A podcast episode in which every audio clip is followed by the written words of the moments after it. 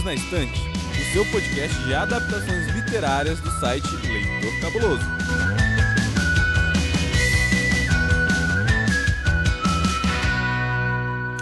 Salve, salve galera, queridos e queridas ouvintes do podcast Perdidos na Estante. Chega mais, chega mais porque tá começando um episódio novinho, fresquinho aqui para você, ouvinte. Seja muito bem-vindo, sinta-se em casa, porque hoje a gente vai falar sobre livro. E eu não tô aqui sozinho não, viu? Pela primeira vez aqui no podcast Perdidos na Estante, quero que vocês conheçam a queridíssima Alana de Oliveira. Seja bem-vinda, Alana. Olá, obrigada. Estou muito feliz de estar aqui. E vamos falar de safadeza, né? Porque é que tem bastante nessa história. E também gravando aqui com a gente hoje tem a Camila Vieira. Oi, Alana, obrigada pela apresentação. Seja muito bem-vinda aqui ao Perdidos na Estante. E é isso, né? Vamos falar de livros polêmicos, livros de sucesso e séries de mais sucesso ainda, né? Tiago. Qual é o título do livro? Com certeza. E para falar de safadeza, a gente tá aqui, não é mesmo, Camila? A gente tá de prontidão, que é com a gente mesmo. Ainda mais esse livro, né? Que acabou de ser adaptado aí pela Netflix, ganhou sua primeira temporada no finalzinho de 2020, esse ano tão conturbado. Mas é claro que a gente tá falando da série Bridgerton e com ela o primeiro livro, O Duque e Eu. E aí, meninas, um veredito rapidinho aqui pra gente. Vale a pena ler o livro? Vale se for o seu estilo de leitura. Olha a polêmica. ah, sim, né? Precisa é necessário gostar desse tipo de romance para poder apreciar a obra. E aí, Alana? É, também acho que para quem gosta, acho que vale a pena. Se não, acho que pode pular o livro e ficar só com a série, de repente. E agora, ouvinte, vai caber a você ouvir a nossa análise aí e decidir por sua conta em risco se vale a pena ou não a leitura, né? A gente se propõe aqui a um grande desafio. Será que essa tal de Julia Quinn é a Jane Austen contemporânea? Isso você só vai descobrir depois da apresentação do nosso assistente. Chega aí, traz as informações desse livro pra gente. O Duque Eu, primeiro livro da série Os Bridgerton, foi originalmente publicado em 2010 e desde então tornou-se um best-seller mundial. Sua autora, Julia Quinn, é a autora mais jovem a entrar para o Romance Writers of Americans Hall of Fame, a galeria da fama dos escritores românticos dos Estados Unidos. Seus livros já atingiram a marca de 10 milhões de exemplares vendidos, tendo sido traduzidos para 29 idiomas Aqui no Brasil, O Duque e Eu chegou pela editora Arqueiro em 2013, com tradução refinada de Cássia Zanon e contando com 288 páginas. Pois bem, agora que a gente tem aí o Duque e eu devidamente apresentado aqui na Sociedade Podcaster, não é isso, pessoal? eu queria propor um desafio para uma das nossas convidadas, senhorita Lana. Por favor, conte pra gente qual é a história, qual é a sinopse do livro O Duque e Eu, mas, claro, como se fosse um reality show. Gente, olha, muito difícil. E olha que eu assisto BBB. Como que eu vou apresentar isso? Deixa eu ver. Então, a Daphne é uma mocinha que quer casar, tá aí é, no mercado casamenteiro e ela é uma mocinha bem divertida e bem legal. E ela vai encontrar o Duke, que é um cara que não quer casar. Ele é um libertino, um libertino convicto, ele não quer casar. E aí eles se encontram e, enfim, um romance surpreendente acontece. e quem que vai pro paredão nessa história? Olha, nessa história, quem vai pro paredão Olha, eu acho que seria a Lady Whistledown, viu? Todo mundo quer ver ela no paredão. A Lady Whistledown com certeza iria pro paredão, né? Se ela não ganhasse o, esse Bebê Bridgerton... Bebê Bridgerton, eu acho que ela... Ou, ela venceria ou ela seria a primeira eliminada. Mas o povo gosta de polêmica, né? Então, com certeza, ela seria a campeã. Eu ia colocar também o Nigel Bearbrook, que eu acho que ele é o, o primeiro eliminado da história. Nossa, com ah, certeza certeza, primeiro né? paredão é com ele. É ele e ele próprio, assim. Ele ia concorrer e perder. É. E o prêmio, claro, né, seria o, o, grande casamento da temporada, né? O grande escândalo, olha aí. O que, que você acha? O prêmio final acho que é o amor, o romance, o amor vence tudo. e o casamento feliz. é isso daí. É, Alana, muito bom, adorei a sinopse, muito legal. Você já tinha lido, né, o, o a série completa, você é, curte bastante a escrita da Julia Quinn, não é? Então, eu já tinha lido os livros, mas foi porque, bom, ano passado, quarentena, pandemia, é, eu não sei se alguém aqui conhece a Mulher Tamarindo do Twitter. Ela é muito fã desse tipo de romance, então ela tá sempre comentando. Aí ano passado ela fez um, uma lista dos romances, desses romances históricos que ela recomendava, e no meio tinha os Bridgertons. E aí, um dos livros, né? Eu acho o quarto livro. Aí eu li alguns livros da lista e eu tinha ouvido falar que ia sair essa série da Netflix. Aí eu pensei, ah, vou ler a série. E aí li. Achei divertido. Não, não, sou uma grande fã da autora e tal, mas achei sempre divertidos, assim, são fáceis de ler, dá para passar o tempo. E eu gosto de uma história de romances, coisas assim, então foi legal de ler. E para você, Camila, como é que foi essa leitura, essa primeira experiência com a Julia Quinn? Porque você não tinha lido nada dela até então, né? Então, eu tinha lido esse livro há uns cinco anos atrás, mais ou menos. Só que foi uma leitura assim que não marcou nada, tanto que eu nem quando eu comecei a ver a série, eu nem lembrava assim da história, sabe? Aí, quando você me convidou para gravar, eu reli novamente. Então, assim, é, não é o tipo de livro que eu, que eu curto muito. Você sabe, né? Que eu gosto muito de morte, destruição, essas coisas. Apocalipse, né? Gente desfalecendo, fantasma, exorcismo, essas coisas. É, essas coisas básicas. Mas, assim, não é uma leitura difícil de fazer, né? Como a Alana falou, é tipo, uma leitura tranquila, é, é agradável. E se a, se a pessoa gosta desse estilo de romance, acaba sendo uma boa pedida, sim. Olha, eu tive como é que eu posso dizer, um pouquinho de dificuldade também. Não porque eu não goste, né, de, de romance de época. Eu, eu até curto bastante, assim, mas eu acho que eu fiquei muito com aquela expectativa da, da vibe dos clássicos mesmo, né? Tem muita gente, né? Isso vem escrito inclusive na avaliação da própria do próprio livro, na capa dele, uma pessoa classificou a Julia Quinn como a nossa Jane Austen contemporânea. Eu falei, gente, nossa, então essa mulher assim deve escrever maravilhosamente bem, porque né, para ser colocada no, no, mesmo patamar que a Jane Austen, o, o, livro deve ser maravilhoso, assim, eu acho que eu vou conhecer esse Duque aqui como o próximo Mr. Darcy. Não. Foi bem assim, não, pessoal, eu vou ser bem sincero. O livro é legal, é divertido, mas assim, Jane Austen né, acho, que, acho que não tem nem porquê a gente fazer essa comparação, né? São, são momentos diferentes, né? A Jane estava vivendo a época enquanto ela produziu o, os clássicos dela. A Julia Quinn, não. Ela visita uma época a qual ela só tem acesso através de pesquisa, né? Através de, de, de leitura de outros materiais. O que, que vocês acham? Vocês concordam com essa, com essa afirmativa? Seria mesmo a Julia Quinn a Jane Austen da atualidade? Olha, baseado somente nesse primeiro livro que eu li, assim, eu acho que é um exagero muito grande falar uma coisa dessa. Eu acho que é mais marketing, porque assim como é, mais as histórias se passam na mesma época, acho que é um marketing interessante de ser feito, mas que não que não se justifica, assim, porque Jenny Austen você é, é muito é maravilhoso. A gente não está criticando o trabalho dela aqui, né? Mas a Julia Quinn, assim, por exemplo, é, é, quando eu estava lendo, eu tinha que ficar sempre às vezes parando e me lembrando, poxa, é, eu, eu não posso perder de vista onde se passa essa história, porque algumas coisas me davam agonia.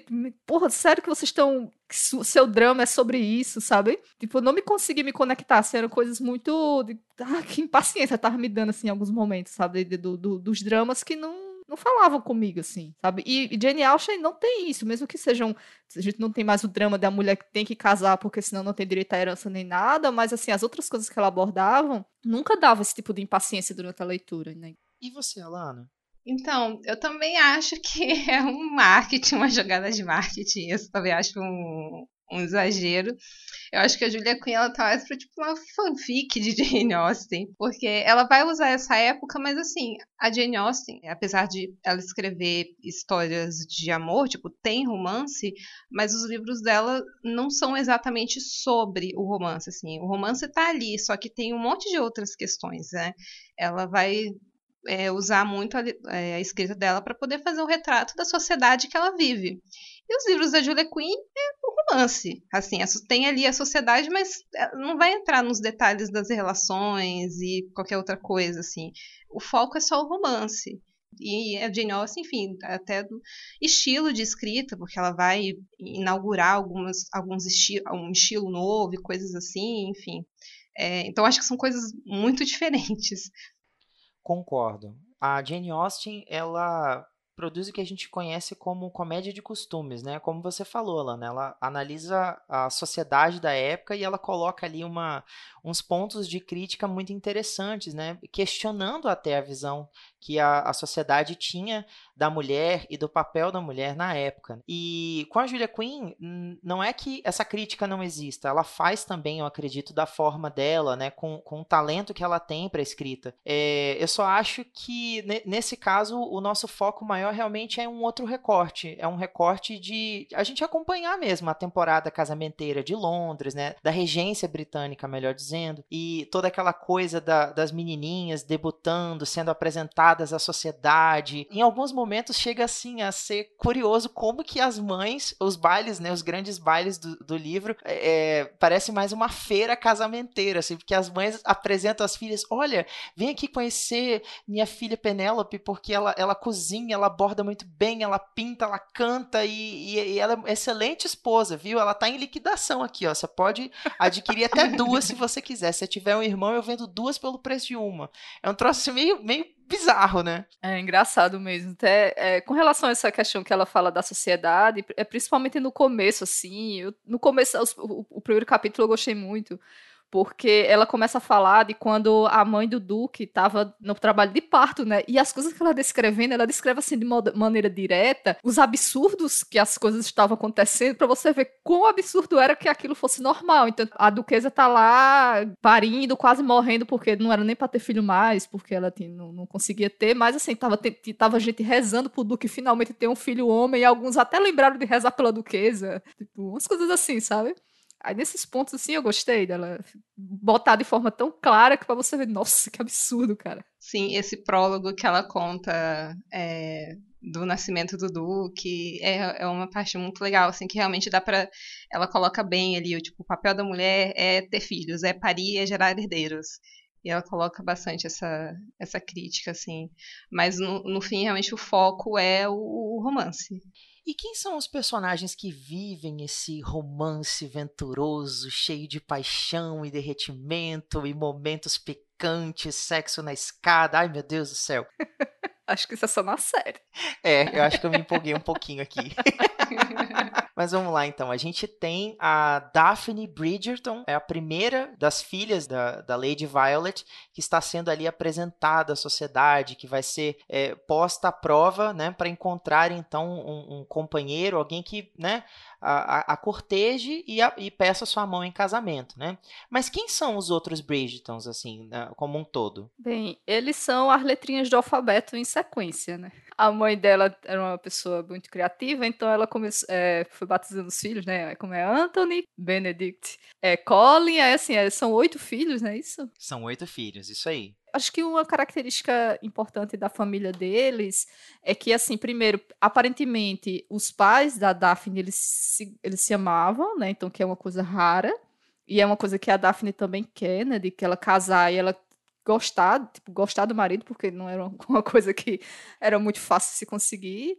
E que eles tiveram esses vários filhos, e que é uma família muito unida, assim, muito amável, né? Entre eles, eles se gostam muito, se protegem bastante, né? E a Daphne é a primeira, mas assim, ainda tem outras para casar. Então a, a, mãe tem uma grande preocupação, né? Que todas as suas filhas aí também possam encontrar parceiros adequados. Eu diria que a, a, a Violet, ela tá tá preocupada assim, mas acho que não tanto quanto a, a, a Lady Farrington, né? Que assim, tem três e a, se ela pudesse, ela casava as três com um homem só, só pra se ver livre desse tormento. Você não acha, Lana? Sim. É tanto que ela vai colocar as três filhas de uma vez para poder debutar, sendo que normalmente o costume era ir primeiro a mais velha, depois que a mais velha casa, e vão as outras, tipo, a mais nova, que é a Penélope, tem 15 anos, eu acho, na história e não tá na idade, mas ela ainda nem casou, não tinha nem porquê, mas ela tá jogando porque se conseguir, vai. E para agitar esse bebê Bridgerton, chega aí o tão esperado, ou melhor dizendo, chega o inesperado Duque de Hastings, né? O, o herdeiro, né? O que acabou de ser nomeado Duque depois do falecimento do, do seu pai, Simon Basset. Mas ele chega então, né? À, à, à sociedade londrina, né, inesperadamente, depois de ter passado uma longa temporada ausente, para transformar essa temporada casamenteira num verdadeiro escândalo, né? Porque todas as mães querem apresentar as suas filhas debutantes ao Duque de Hastings, né? Que, que mãe que não quer para sua filha o título de duquesa ali dentro daquela sociedade? Como é que vocês interpretaram isso, meninas? Como é que foi para vocês essa figura do Simon, essa entrada dele dentro da história? Porque afinal de contas, eu diria que a gente começa o livro mais pela perspectiva dele, né? Embora seja uma narrativa em terceira pessoa, a gente começa acompanhando mais momentos da vida do Simon do que talvez da Daphne Bridge Bridgerton em si, vocês não acham? Sim, o Simon, ele chega na, na sociedade e além do mais, assim, ele já chega com todo mundo sabendo que ele não quer casar. Então, assim, o cara chega, o cara é rico, o cara é bonito e o cara se diz indisponível. Aí, meu filho, aí a, mulher ficaram doida, né? Já chegou fazendo tudo isso. E assim, eu acho que ele foi um, personagem bem interessante, né? Por toda a história dele, porque quando a gente vai descobrindo, né, o porquê que ele não quer casar. O Duke realmente é um personagem, ele é interessante é, essa, essa apresentação, esse começo dele. Depois lá pro final a gente vai, né, a gente vai chegar nos problemas né, das coisas. Mas, e realmente, um duque bonito, rico, não quero casar. Ah, vai casar sim as mães olham, não, com certeza você vai casar com a minha filha. E para acompanhar o desfecho, né, ou melhor dizendo, tirar sarro de toda essa esse burburinho, a gente tem ela que talvez seja aí a, a gossip girl dos tempos antigos, né, da, da sociedade londrina, a figura da Lady Whistledown, né, que é, digamos assim, uma figura misteriosa que publica um, um, jornalzinho especulativo, né, contendo as maiores fofocas e, e, e novidades e, e, bastidores do que está acontecendo ali na sociedade londrina. Eu não sei vocês, mas eu já adianto que os trechos, né, em que ela apresenta os capítulos, né, que a gente tem esse, esse trechinho escrito da, da Lady Whistledown são as minhas partes favoritas. Eu adoro o sarcasmo de como ela, ela tira sarro da, da sociedade, como ela elenca ali qualidades ou, ou mesmo defeitos, né, dos principais membros e, e como que a opinião dela importa muito, né? Em como que a sociedade acaba girando em torno dessa expectativa de saber o que, que ela vai anunciar, quem vai ser falado. Às vezes é, é mais importante o que ela vai dizer no, no, no, jornalzinho dela do que os próprios eventos em si, né? Assim, Lady Whistledown, a criadora do tabloide, primeira influencer da Europa. é bem legal, é uma das partes que eu mais gosto também. É, é a, a, o, início dos capítulos, né? Quando ela, quando ela faz assim a, a, descrição dos eventos e das pessoas que neles estavam. É muito divertido. É, até a Daphne em algum momento comenta que é, com as colunas da, da Lady Whistledown, nem precisa ir nos bailes, porque é, o que a Lady Whistledown vai contar depois é muito mais divertido do que de fato tá no baile, porque os bailes às vezes são chatos, aqui um monte de gente chata, então é muito mais divertido ler depois. E você não perde nada, né? Você fica sabendo de tudo, quem, quem fez o quê, quem vestiu o quê, o que, que aconteceu, quem derrubou quem, quem ficou com quem, é maravilhoso. Assim, eu acho que é o resumo da semana, né? Se, se a gente for seguir esse esquema aí do BBB Bridgerton, ela seria o Pedro Bial do rolê. Acho então que depois dessa a gente está pronto para ir para um comentário assim mais profundo, né? Uma análise mais profunda sobre essa obra, né? O Duque e eu. Vamos lá? Vamos. Bora.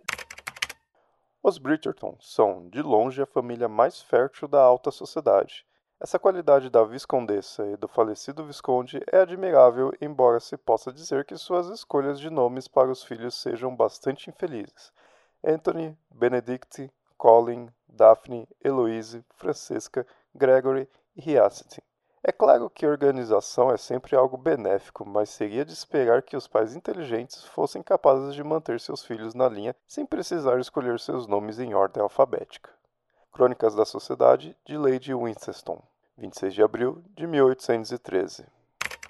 Muito bem, ouvinte. A partir daqui, a nossa discussão tá livre. A gente vai falar, a gente vai rasgar a seda aqui, né? Para dizer o que, que a gente achou, o que, que a gente não achou, como que foi a nossa recepção geral do livro. E eu já vou começar com uma pergunta bem difícil para as minhas duas amigas aqui. Meninas, eu queria saber de vocês, como que é a relação da Daphne com o Simon, né? O Duque de Hastings. Vocês acham que é uma relação bem construída? A gente sabe que, né, diferente do que a gente vai ver na série, o livro foca mais nesses dois personagens. A gente tem mais é, passagens com eles dois. E eu queria saber, né, se comparado a outras, outras histórias românticas que vocês já leram, já se aventuraram, se vocês gostaram, né, do desenvolvimento deles dois enquanto casal. Eu acho que, que o tipo de romance deles, assim, ele, ele traz muitos clichês, né? Inclusive, como a Lana comentou que a Julia Quinn escreve fanfic de Jane Austen, eu acho que esse, esse o romance deles traz vários é, clichês de fanfic, né? Então, começando aí com a relação falsa, né? Tipo, eles se, eles se conhecem, percebem que, que eles têm, os dois têm problemas e que se eles fingirem que tem um relacionamento, eles vão conseguir obter aí objetivos e é logicamente que durante o relacionamento falso vão se apaixonar, né? Então, é um clichê que é, é um clichê agradável de se ler, se ele é bem feito, acaba sendo uma coisa interessante de se acompanhar, né? É aquela coisa, se você gostar muito desse tipo de romance, assim, às vezes eu ficava meio paciente, sabe, com as coisas. O povo não conversa, o povo não abre o coração, aí fica difícil. É, realmente tem tanta coisa que a gente pensa, poxa, podia só ter um diálogo, se as pessoas conversassem. Pois é, né? Mas realmente é, é, é um clichê, né? né, do casal que finge, e aí no meio acaba se apaixonando de verdade. Um outro é, que é bem clichêzão, assim, que logo no começo eles não exatamente se apaixonam de cara um pelo outro, mas eles têm aquela atração física muito forte e desesperadora, assim, que começa a, só de olhar pro outro já tem aquela tensão, aquela coisa. Para quem gosta, é, legal de ler e tal. Eu, particularmente, falei, eu gosto de romance, então, filme comédia romântica, adoro. Então, clichêzão também. Acho divertido. Nossa, mas é, é, muito clichê mesmo, assim, porque a gente tem um zilhão de histórias que começam com esse mesmo plot, né? De um, um casal que a princípio começa com uma certa desavença, um certo desinteresse, e aí eles, né, chegam a esse acordo comum, beleza, a gente, né, vai fingir ter um relacionamento, para se beneficiar com isso de alguma forma. No, no caso específico da, do livro, do que eu, a Daphne vai se ver livre né, desse apuro de ser, de ser apresentada a todo bom cavalheiro da sociedade, e o Simon vai se ver livre de esse monte de mãe correndo atrás dele, né? Como é que eu posso dizer? Querendo casar a, a, as, as filhinhas, né, debutantes, mas para Daphne também é positivo no sentido de que assim ela vai ser mais visível, né? Uma queixa que ela tem ali dentro do livro é que ela nunca foi levada a sério como mulher, né? Ela, ela não tem essa interpretação das outras pessoas. Ela se sente assim na figura mais de, de amiga, de uma das irmãs Bridgerton, né? Ela, ela não tem um destaque assim na, ali dentro da sociedade. Mas a partir do momento em que ela começa a ser vista com o Simon, ela desperta o interesse de quase todos os cavaleiros, né? Alguns não muito desejados, né? Como a gente já, já, apontou ali no comecinho, mas em geral, boa parte deles são sim é, bons, bons partidos, né? O problema é claro que vai transformar a história num grande clichê que a gente sabe que isso daí é receita para dar errado, né? Porque é óbvio que ela vai se apaixonar pelo Duque, né? Ela vai vai acabar se atraindo por ele e ele por ela, obviamente. Mas a gente tem aí esse empecilho, porque Simon Basset esconde aí um passado muito amargoroso, né? Como é que foi isso, meninas, para vocês? O que, que, que vocês acham desse background do Simon enquanto, enquanto protagonista da história? É bem desenvolvido? Vocês acham que o, o motivo dele para não querer ser pai, né? Não querer dar continuidade à linhagem dos, dos Hastings. É um motivo plausível? Vocês ficam assim, querido, apenas pare. Olha, em vários momentos eu quis dizer, querido, por favor, pare, você está exagerando. Mas, ao mesmo tempo, ele teve um, é um trauma de infância. Imagine, desde criança, o modo como ele foi tratado pelo pai, o problema que ele tinha com a gagueira e tudo mais. Assim, é de deixar qualquer adulto traumatizado. Então, assim, é entendível Era bom que ele tivesse um acompanhamento psicológico, mas não tinha. Mas assim, às vezes eu ficava, meu irmão, você tá deix... vá viver sua vida. Você tá tomando decisões baseado no cara que só fez mal a você, mas assim, você entende, mas às vezes você ficava, poxa, vai, meu filho, sabe? Entendeu? É, eu acho que. Eu entendo que realmente foi uma infância muito traumática. É, a falta que uma terapia boa faz, né? Não tinha na época. Mas eu acho que chega um momento que. Eu acho que ele leva um pouco longe demais, assim. Porque, pô, ele já tá casado, ele já tá ali, aí você fica. Cara, então. sabe, o seu pai já morreu, tipo, deixa isso pra lá a própria Daphne fala isso pra ele em vários momentos, né? Tipo, nossa, você, você acha que você tá se vingando do seu pai, mas na verdade você tá deixando ele, ele mandar em você do túmulo, né? Porque você tá ainda aqui, seu pai já morreu e você tá ainda aqui amargurado com uma coisa que ele fez, né? É, você, você acha que você tem necessidade de ser perfeito até hoje e você tá deixando de viver uma coisa boa na sua vida porque você tá aí ensegueirado com essa, com essa vingança. Mas, para ser sincero, eu acho acho que o grande problema né, da, do, do, livro ficar um pouco enjoativo em algumas partes não é nem talvez o, o, romance em si, mas o fato de que a gente, boa parte da história, só acompanha a perspectiva dos dois, né? Da metade em diante, a gente passa muito tempo com a Daphne. Pelo fato de ela não, não ter muito assim contato com os irmãos em determinada parte do livro, você acaba ficando um pouco assim, sentindo que a, que a, a narrativa arrasta um pouco, né? Por conta disso. Vocês, vocês sentiram isso também ou, ou não? Olha, eu achei bem arrastado em algumas partes, sim, sabe? Eu vi a série primeiro antes de fazer essa releitura, então assim, eu, e eu não lembrava de nada da leitura anterior, então eu fiquei esperando mais interação, né, com outros personagens. Aí tava só ela ou só ele, aí acabou realmente. E vezes as conversas eram um pouco repetitivas, então travava um pouco a leitura, né? É, também acho, também senti isso, assim, um pouco dessa repetição. Tem algumas coisas que a Daphne fala que é várias, tem vários diálogos dela falando coisas como, ah, porque eu já, eu já passei por isso que eu tenho quatro irmãos. Tem, ela repete isso várias vezes no livro, ah, porque eu tenho quatro irmãos, eu tenho quatro irmãos, então eu sei como cuidar de alguém que tá bêbado, eu sei como, enfim, várias coisas, assim. Eu acho que quem vai assistir a série e depois vai ler o livro vai ter um pouco dessa decepção, assim, por isso que eu recomendo, tipo, ah, fica só com a série mesmo. Porque é, o livro são, é só os dois e chega o um momento que a gente já sabe qual vai ser o final. A gente já sabe o que, que vai acontecer no final. Vai ficar todo mundo feliz para sempre. E aí, e, e dá essa enrolada, assim, que é meio desnecessário, eu acho também. Nossa, eu concordo com vocês, assim, porque a, a, essa, essa questão, né, de a gente ter a série como material de apresentação, eu diria que muita gente conheceu os livros da Julia Quinn a partir do momento em que a Netflix anunciou a série. Né? Então, muita gente chegou aos livros depois de ter visto a série. E a diferença é, é bem. Como é que eu posso dizer assim? É, é, é bem óbvia, né? A narrativa é totalmente diferente. É, pelo que eu entendi fazendo uma pesquisa, os livros são. É uma série de oito volumes, né? E cada um deles vai focar em apresentar um dos Bridgertons, né? Então aqui no começo a gente tem esse contato com a Daphne, no segundo a história é totalmente sobre o Anthony, né? Que é o, é o primeiro Bridgerton, o irmão mais velho e também agora o, o Visconde, né? De, de Bridgerton.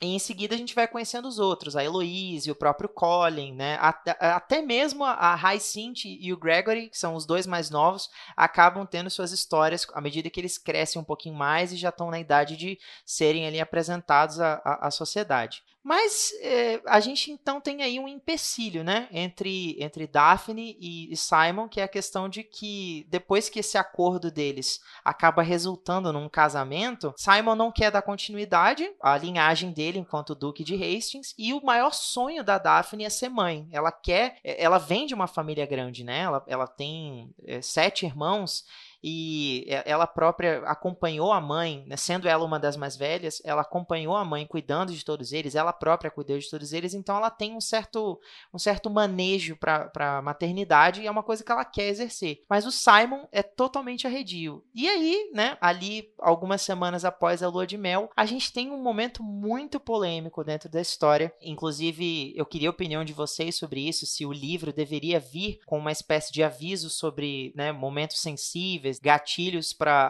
algumas interpretações que poderiam realmente machucar o leitor que entra na história sem esperar, sem, sem ser avisado, né, de que isso, isso pode acontecer, é, que é o fato de que a Daphne, de certa forma, ela tira vantagem, né, do Simon tá, tá bêbado em determinado momento da história para é, engravidar dele, né? Ela, ela acaba. A gente sabe que nessa época de 1813 o, método contraceptivo era, entre muitas aspas, né? Fazer nas coxas. Meu Deus do céu, acredito que eu disse isso, mas enfim.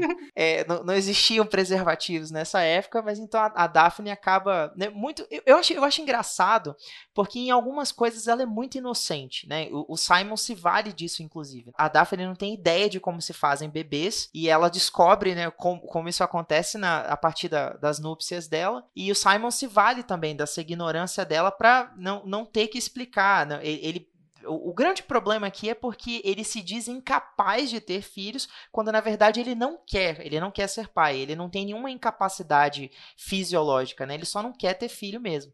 E aí a Daphne toma essa decisão, né? Aproveitar ali dele enquanto ele tá subjugado para né, pegar a semente dele, a semente forte e poderosa, e colocar dentro do, do, do, útero dela, né, para então tentar gerar um herdeiro. Como é que foi isso para vocês, essa passagem? Vocês fizeram a leitura do livro? Como é que vocês interpretaram essa cena? É, ela é uma cena sensível, na opinião de vocês? Como é que vocês se sentiram enquanto leitoras? Olha, é uma cena complicada, porque é, se você para para pensar, né, ela constrói de forma a que a Daphne vá fazendo as coisas meio que é, sem caso pensado, ela vai, vai fazendo aos poucos e ela acaba fazendo o que faz, mas assim, no final das contas, ela se aproveitou do marido bêbado para fazer uma coisa que ele não queria. Então, assim, ela não tinha o consentimento para fazer sexo naquele momento, né? Então, assim, não sei o, o, quanto ela achou que ele estava consciente na hora para fazer, e ela sabia com certeza que ele não queria ter filhos, né? Então, assim, ela tirou o direito dele de, de reprodução, né? Digamos assim. Era, se fosse ao contrário, seria a gente veria com mais clareza isso, né? Acho que se fosse ele querendo ter filhos e ela não, e ele se aproveitando dela bêbada para para engravidá-la, seria mais uma coisa mais clara, né? Mais óbvia. Mas assim, que se você para para analisar, acaba se tornando uma cena bastante desagradável de, de, de ser lida, né? Por conta disso. É, realmente é uma cena bem problemática. É, acho que não tem como defender a Daphne, assim, do que ela fez. Eu reli essa semana, né, para poder tá com o livro mais fresco. E ela, pouco, algumas cenas antes, que é quando ela descobre que que na verdade ele mentiu para ela, porque não é que ele não pode, ele não quer ter filhos, e ele vai tentar ter relações com ela, e ela fala que não, que ela não quer, e que não é não. Ela deixa bem claro para ele. E aí ele sai, vai ficar bêbado e tal, e volta, e aí tem essa cena dele não que ela sabendo que ele não quer ter filhos, em algum momento é, ele gosta, mas aí quando ele percebe o que, que ela tá fazendo, ele pede para ela parar e ela não para. É, ainda tem isso, né? É, então assim, é bem complicado. Depois disso, é, o Simon tem essa questão da gagueira e ele não consegue nem falar, porque a gagueira dele volta, de tão perturbada ali que ele fica no momento. Então, assim, é uma cena, ela é bem complicada. E aí o que eu acho que é mais complicado também é que depois disso o Simon ele nem fica com raiva da Daphne pelo que ela fez. Tipo, a raiva foi. Ele foi com raiva dele mesmo. Ele não foi com raiva da Daphne. A Daphne.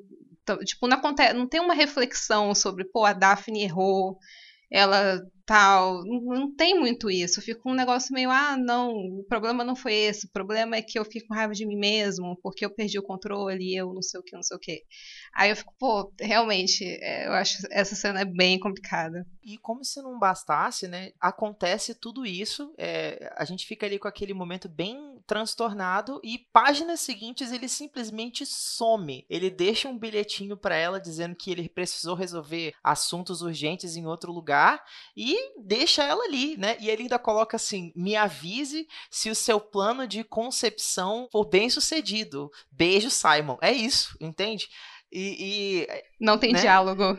Não tem diálogo, eles, eles simplesmente não conversam melhor a respeito disso. E ela fica ali, né, é, é, sem saber. É, obviamente, ela volta a ser alvo de comentário da Lady Whistledown dentro da sociedade, porque ela começa a ser vista sem o, o marido, ela é uma mulher recém-casada, né, e basicamente gira em torno dessa expectativa de saber se foi bem sucedida, né, a tentativa dela de, de engravidar, é, ela fica esperando pela. Eu esqueci como é que chama no, como é que eles chamam no livro a questão da, da menstruação. Eles têm uma palavrinha própria para. Acho pra que é isso. regras. Acho que é isso mesmo, né? Não vieram as regras dela e ela fica ali naquela expectativa. Ah, meu Deus, será que eu vou ser mãe? Será que eu não vou? E quando o Simon finalmente volta, né? Que ele socorre ela naquele momento lá que ela foge a cavalo é, você fica assim, ok, então a preocupação dele não é nem o fato dela ter forçado ele a, a, a ter uma relação com ela, né, ou ter se aproveitado dele, né, pelo fato dele estar tá quase inconsciente ali,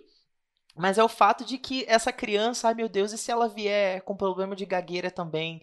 É, eu não quero que meu filho sofra o que eu sofri, eu não quero que ele seja excluído como eu fui, que ele passe pelo que eu passei. Ah, não, amor, tudo bem, vai ficar tudo bem. Gente, nós não seremos esse tipo de pais para ele, tá tudo certo. Ah, então tá bom, eu te amo, vamos voltar, vamos tentar fazer outra criança, né? Basicamente isso. É, e a, tudo ficou para trás sem discussão, sem reflexão. O que me entristece nessa história é porque tem tantos personagens bons ali dentro que, que poderiam render momentos interessantíssimos, diálogos assim maravilhosos. É, é, um deles, por exemplo, o Anthony, ele fica insuportável a partir do momento que ele descobre sobre a, a o, esquema, né, da, da Daphne com o Simon. E basicamente as passagens com ele se resumem a ele: eu vou matar esse homem, eu vou, eu vou espancar ele. Nossa, não, de hoje ele não passa, até quinta-feira ele tá morto. É basicamente isso. Ele fica um personagem assim intragável. Não, não, não existem. Tipo, pare, parece que ele entra só para falar: olha, eu ainda tô aqui, eu vou matar o Simon, sabe? É isso. A existência dele se resume a isso. É, realmente, fica, acaba ficando muito repetitivo. Tem uma barriga muito grande, assim, né? Então ele fica meio que se dando voltas em si mesmo para poder até chegar no final, que já é um final, como a Lana falou, que a gente sabe o que vai acontecer o Anthony, ele é bem insuportável depois que o Simon realmente vai se aproximar da Daphne, que até então ele era bem divertido tal, e aí de repente, não, o Simon vai casar com a Daphne, ele, tudo é bater, duelo, matar, e o irmão divertido é o Colin. O Benedict quase não aparece, e o Colin é o irmão que é divertido, que é mais amigo da Daphne. É isso aí, o Colin acaba sendo o, o alívio cômico, né? Eu diria que ele e os, os mais novinhos, né? O, o Gregory e a Hyacinth.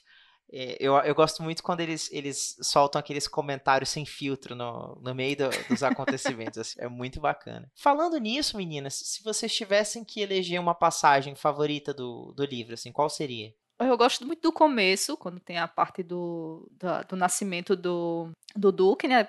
Por conta daquilo que eu falei lá no começo, das ironias que ela usa nessa, nessa parte, mas principalmente é, é, é a coluna da Lady Whistledown. a melhor parte. É, eu acho muito difícil escolher coisas favoritas, mas esse começo realmente eu acho muito legal.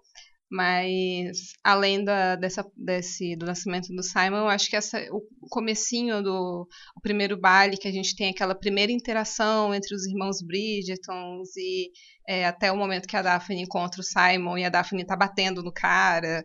Eu acho esse começo divertido, assim. As cenas que tem essa interação dos irmãos, assim, deles brincando, zoando um ou outro, são as passagens tipo, mais divertidas, eu acho, do livro.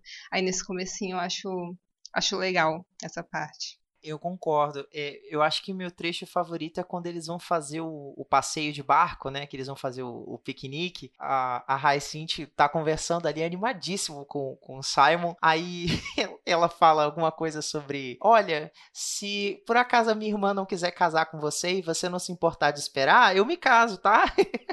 acho, acho tão maravilhoso isso. E ela é tipo uma criança de 10 anos, né? Às vezes ela, ela ele fala assim: Nossa, eu, eu olhei para ela e tive a impressão de que ela tinha uns 40, só por causa do, da forma como ela fala, né? Eu acho muito engraçado essa sinceridade, né, da, da Hyacinth e da fluidez, como ela acaba, ela e o Gregory acabam se tornando uma espécie de alívio cômico ali dentro, no, nos raros momentos, né, em que eles, eles são apresentados.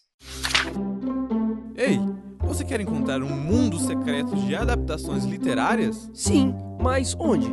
Perdidos na Estante. Chegando então ao final da nossa discussão aqui no Perdidos na Estante sobre o livro O Duque e Eu, de Julia Quinn, primeiro volume da série Bridgerton, eu quero saber o que as minhas queridas colegas aqui de podcast acharam dessa leitura, né? Vamos lá, meninas, de 1 a 5 selos cabulosos, qual é a nota que vocês dão para O Duque e Eu? Então, muito difícil, mas assim, eu acho, levando em consideração a série, é, tanto a série da Netflix quanto os outros livros dos Bridgertons, pro Duque e eu, eu acho que eu vou dar um 2,5 porque tem outros livros que eu acho que são mais legais que esse. Esse primeiro não é mais interessante. E a série da Netflix, eu acho que ela é mais interessante também do que o livro. Então acho que um dois meio, porque é uma leitura divertida, mas tem problemas ali. Bem, é, eu também vou dar dois selos e meio. É um romance que ele começa com algumas coisas interessantes.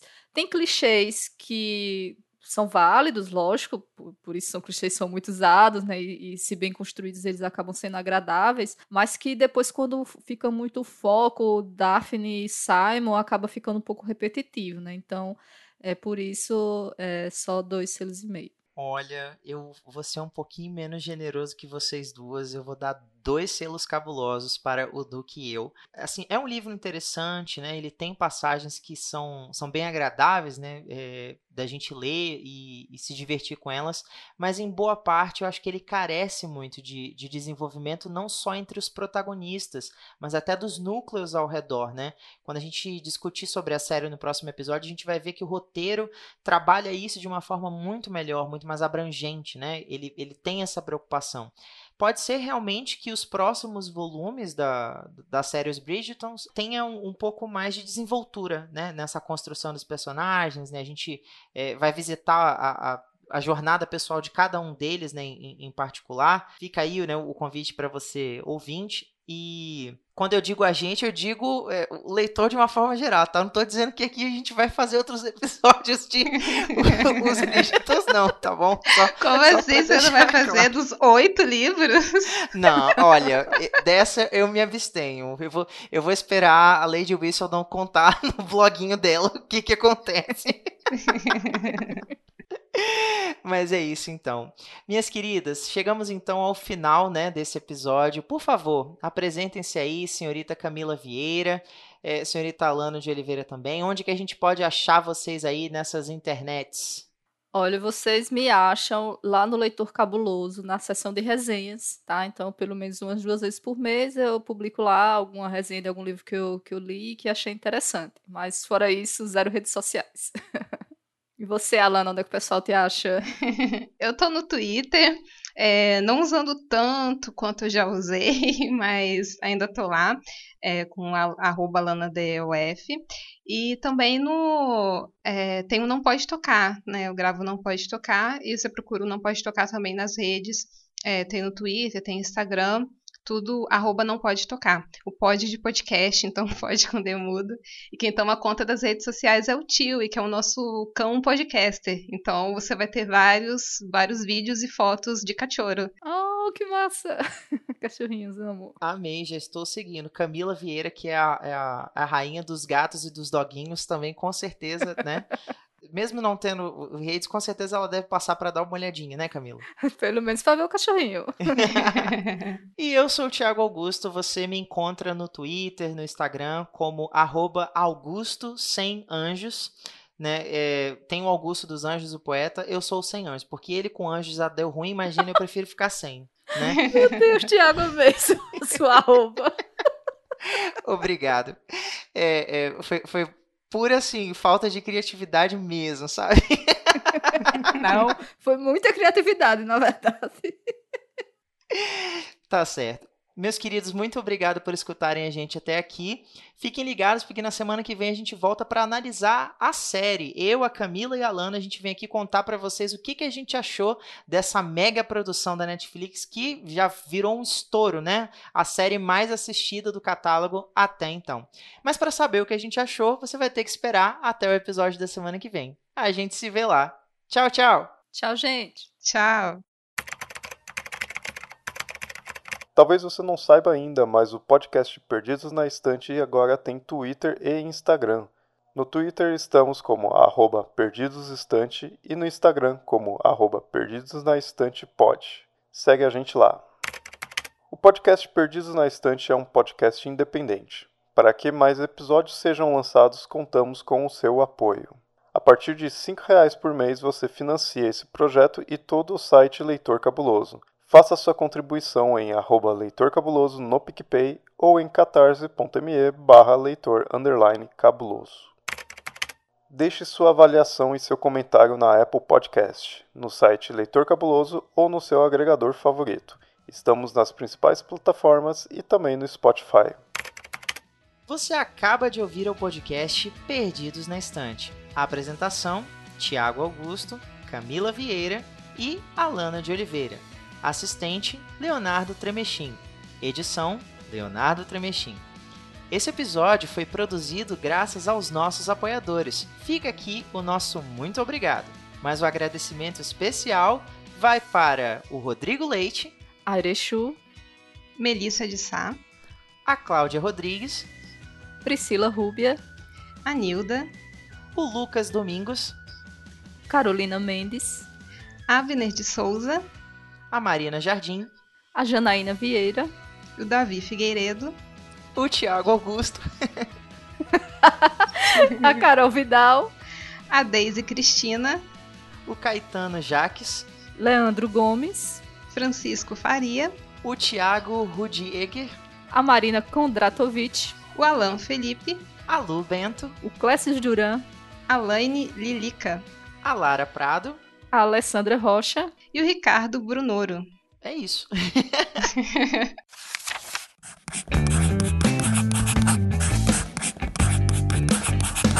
Esse podcast faz parte do site Leitor Cabuloso. Conheça nossos conteúdos em www.leitorcabuloso.com.br.